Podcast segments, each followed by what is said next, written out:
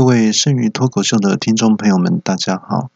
感谢各位亲朋好友及新加入节目与资深听众的您的大力支持，请大家继续帮我下载、订阅跟分享给亲朋好友哦。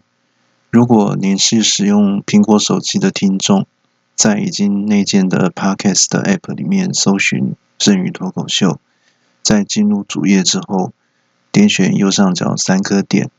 然后点选追踪节目，就可以收到小弟新节目上线的通知。往下滑动可以看到各个单集的资讯，每个单集的右方也有三个点的图案。点选之后可以按住往下箭头的图案来下载单集，也可以储存跟分享单集。在下滑往下滑到最后，可以看见评分区，记得帮小弟按个五星好评哦。那如果您是使用安卓手机的话，要先去 Play 商店下载安装 Spotify 的 App，进入 Spotify 后搜寻“剩余脱口秀”，按下铃铛图示关注节目，接着在下方按下五星评论，另外再在每一集按向下箭头的图示来下载单集，再麻烦大家喽。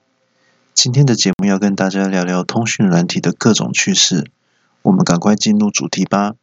首先是由于通讯软体搭配手机的出现呢，呃，现在让很多人的生活都变得很方便了。那但是呢，其实也制造了一些困扰，比如说手机的通以及通讯软体呢，现在变成太太查寝的工具了。像有可能因为要跟客户应酬，所以必须要去酒店，呃，有可能会是因为客户本身喜欢去。那像呃，有时候经理就会约说：“哎，今天晚上我们要去酒店啊，因为客户要去哈，那你一起去作陪这样子，记得一定要去哦，因为这其实可以报公章的，没有关系的。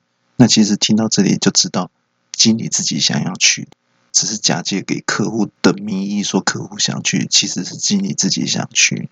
那到了酒酒店之后呢，首先就是要先选择坐台的小姐，一般来说像。以我朋友的经验呢，我都是听朋友说的。朋友跟客户去酒店呢，通常都是会让先客户先挑选的。等客户挑选完之后呢，通常就先轮到经理。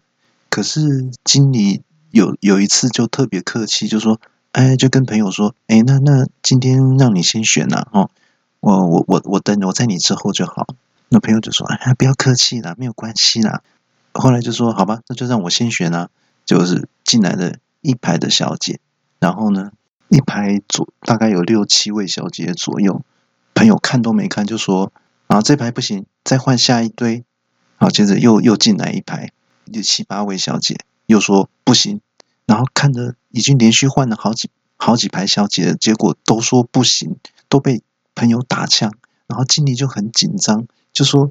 哎，你到底是怎么了？为什么你都都都很多小姐都很漂亮，你为什么都不选呢？然后就说，呃，经理你 OK 吗？啊，经理说，我当然 OK 啊，因为我生肖是属鸡的啊，你怎么可以在那边疯狂打枪呢？那朋友就问说，哎，经理你属鸡有什么特殊的特性吗？经理就说，对呀，我属鸡的，所以我饥不择食啊。所以我随便都可以啊！你为什么这边疯狂打枪啊？这样是不行的哦。那后来好不容易选好之后呢，呃，大家就开始唱歌啊、聊天之类的。大家正玩的开心的时候呢，朋友就发现说太太打电话来了，要来查寝。那打了几次，先生当然不敢接啊，因为现在是在很一些很特别的场所，当然不敢接啊，因为是骗太太说。晚上是去一般跟客户吃饭呢，怎么会到酒店来呢？这样就说谎。如果接起来就会穿帮了，就没有接。可是呢，太太又不断的持续的打夺命连环扣，后来终于没办法，因为太多次这样不接会有问题，所以在太太打了大概第八十几次之后，终于把电话接起来。太太接起来电话就说：“哎，你在干嘛？你那边好吵哦！可是那边怎么一片黑暗呢？”他说：“哦，没有啦，因为我们这里是停电呐。原来原来是因为不敢给太太看到人在酒店，所以镜头是对着鼻孔的。那太太说：“那边为什么那么吵啊？”先生就回说：“啊，没有啦，我是在跟同事在大卖场买东西啊。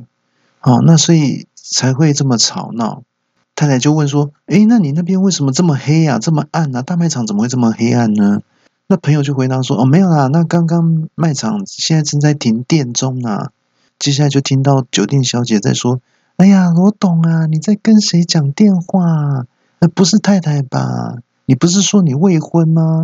然后朋友就赶快回说：“哦，没有啦，没有。对了，对了，是是我妈妈打来的啦。哈，她她叫我说深夜问题多，早点回家最安全。呃，我今天是未婚，没错啊。”太太就说：“诶，奇怪啊，那那边怎么有人叫你罗董啊？”先生就回答说：“没有啦，我是在看那个大卖场，我在看牙刷啊，我在问那个卖场小姐说牙刷要怎么用，牙要怎么刷。那店员教我，他问我说：‘哦，罗先生，你懂不懂啊？不是叫罗董啊？’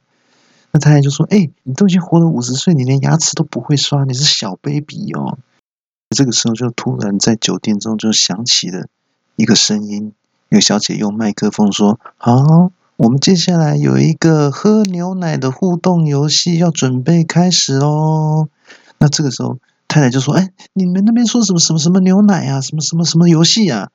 呃，先生就赶快回答说：“没有啦，那是那个我们卖场现在在举办这个特卖会啦，在举办这个鲜奶试喝的活动啊。”那接着又听到那个这边麦克风说：“啊，我们的 special 要准备开始喽。”然后太太又在问说：“哎，这是什么什么 special 啊？”然后先生就回答说：“没有啦，那现在这个大卖场哦，他为了吸引观众，把一头乳牛牵进卖场啊，不然你听。”然后先生还在装牛的叫声，哦。那边麦克风，酒店小姐那边又传来说：“哎，我们今天的 special 是跳钢管舞啊！”然后太太就说：“哈，什么什么什么钢管舞啊？”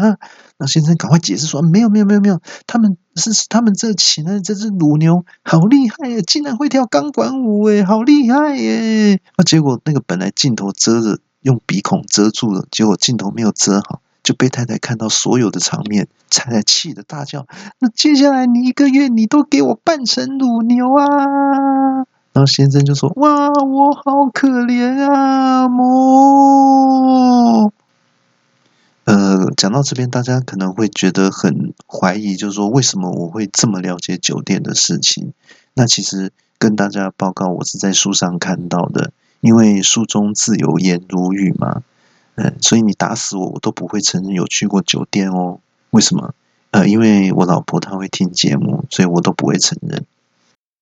还有就是上司常常会利用通讯软体来做查寝的动作，比如说，如果员工出去出门的时候呢，那有时候上司就会透过通讯软体打电话来问员工说目前的状况。那像有时候如果员工偷懒的话，就会说。在跟客户谈公事，然后呢，有时候还甚至一人分饰两角，自己扮演客户跟员工来对话，假装对话来骗上司。譬如说，像我的朋友有一次，他上司就打电话说：“你现在在哪里呀？”然后朋友就说：“哦，我在客户这里谈公事啊。”然后哦，那经理就问说：“那你可以开视讯吗？”朋友就回说：“不行哦，那个镜头被小孩砸坏了，不能，我现在手机不能开镜头。”那经理当然就不相信了。那其实朋友其实是在漫画店偷懒。经理就问说：“那你可以让客户跟我讲几句话吗？”这时候朋友就开始自己扮演两个角色，除了扮演自己之外，还扮演客户。然后就说：“呃，经理你好啊，我在跟你们家小罗谈生意啊。”那经理就问说：“哎，您是哪间公司的？我我没有听过这么恶心的声音耶。”哦，我是陈主任呐。最近感冒，声音比较沙哑，请多包涵啊。那经理就问说：“哦，那我们家小罗到你们那里去做什么啊？”哦，他他是来看漫画啊？不是不是，他是来偷懒啊？不是不是，他是来说你的坏话啊？不是不是啊，是来问我们使用产品，用了你们家产品之后的感想啊。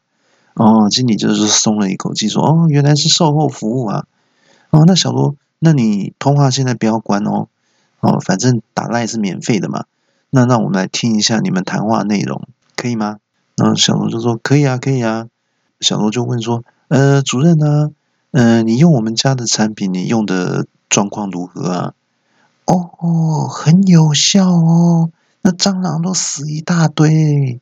那，经理，这时候经理听到这里就觉得不太对劲，说：“哎哎哎，等一下，等一下，我们家一个公司又不是卖蟑螂药的，怎么会这样子呢？”那小罗就问说：“哎，那那这样子，经理，那我们公司是卖什么卖卖什么的？”那经理就很生气说：“那我亏你在公司已经十几年了，我们卖什么你还不知道啊？你这业务是怎么当的啊？我们是卖肠胃药的啊，怎么会是卖蟑螂药的呢？”而且你一听就知道，你根本就是假扮客户嘛！我跟你讲，明天回公司你就惨了啦。结果小罗隔天回到公司，最后才确认他们公司是卖扫地机器人的，呃，所以连经理都搞错了。顺便跟大家报告一下，经理他已经在公司三十几年了。接下来要跟大家聊一下通讯软体，它还有一个最主要的功能，就是大家最常用的功能，就是打字来发讯息。以前早期的时候是，如果打错讯息是不能删除也不能收回的。那现在功能更新之后，就有这样的功能可以收回或删除讯息。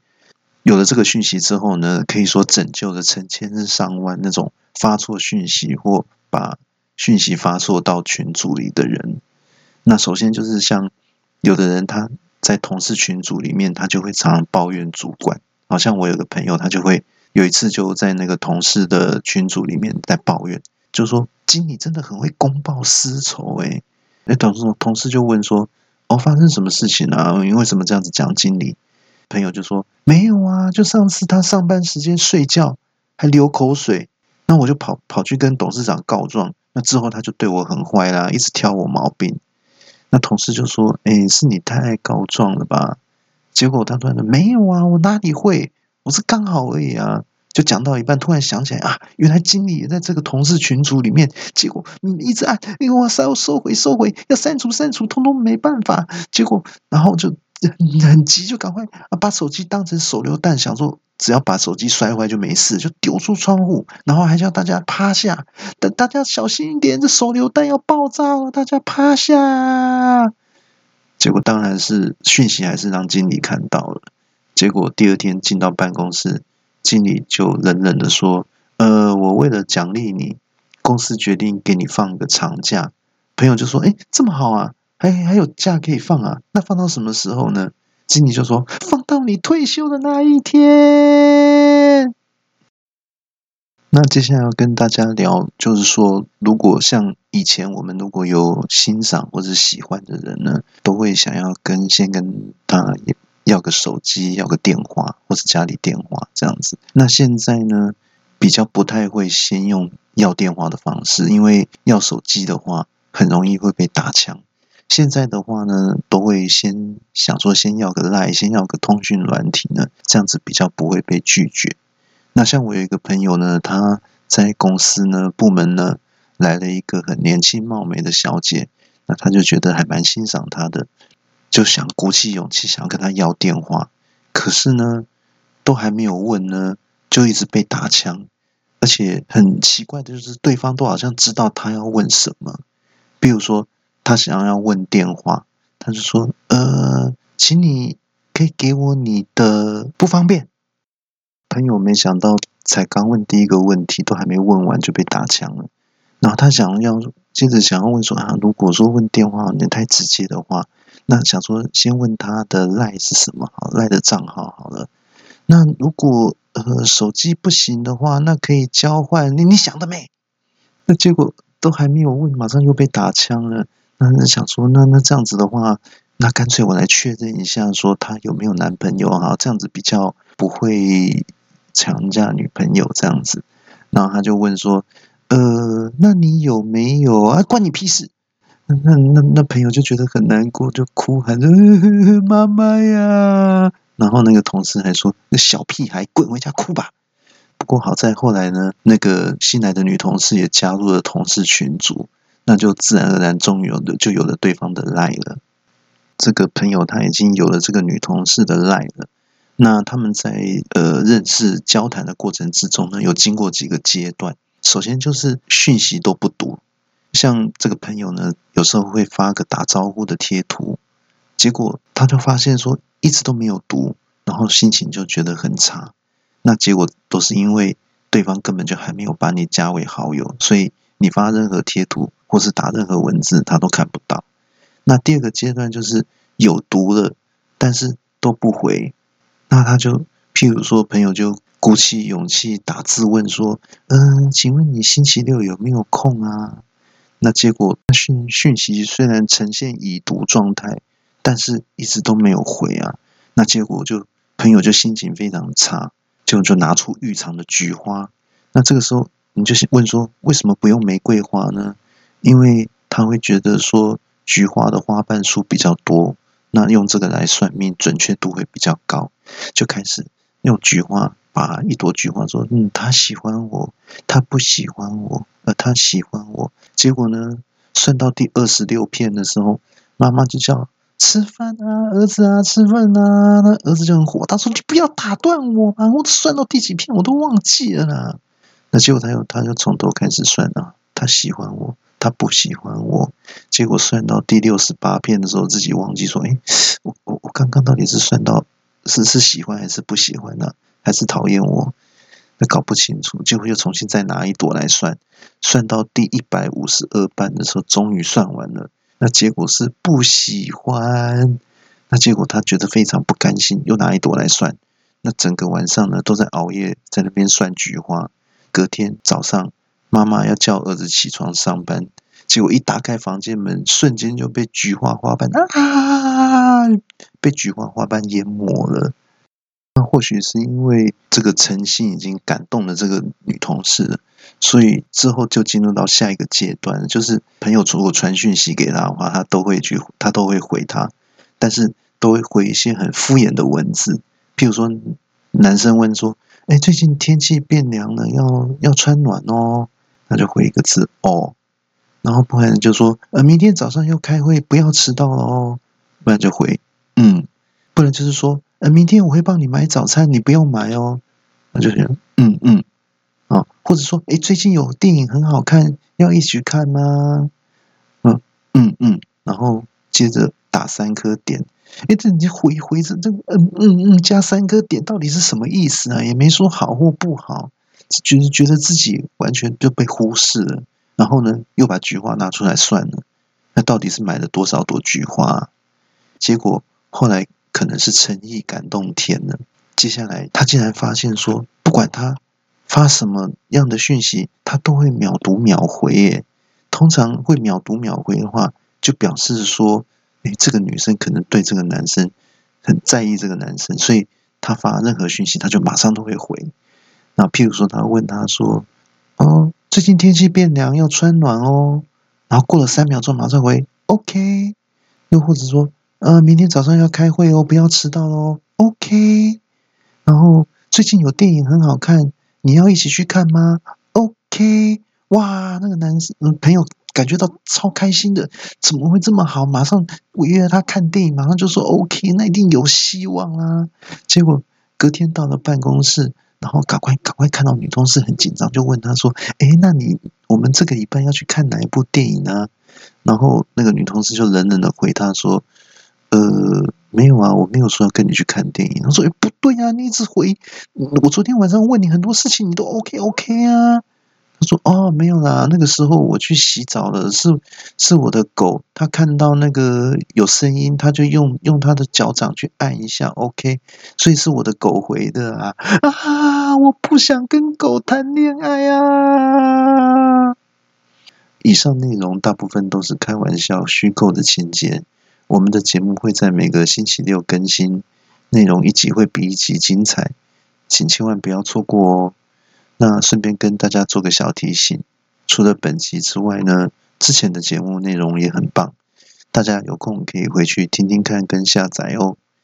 呃，最近有听众反映，听小弟的节目除了好笑之外呢，因为小弟的声音有让人安定情绪的作用，所以也很适合睡前聆听。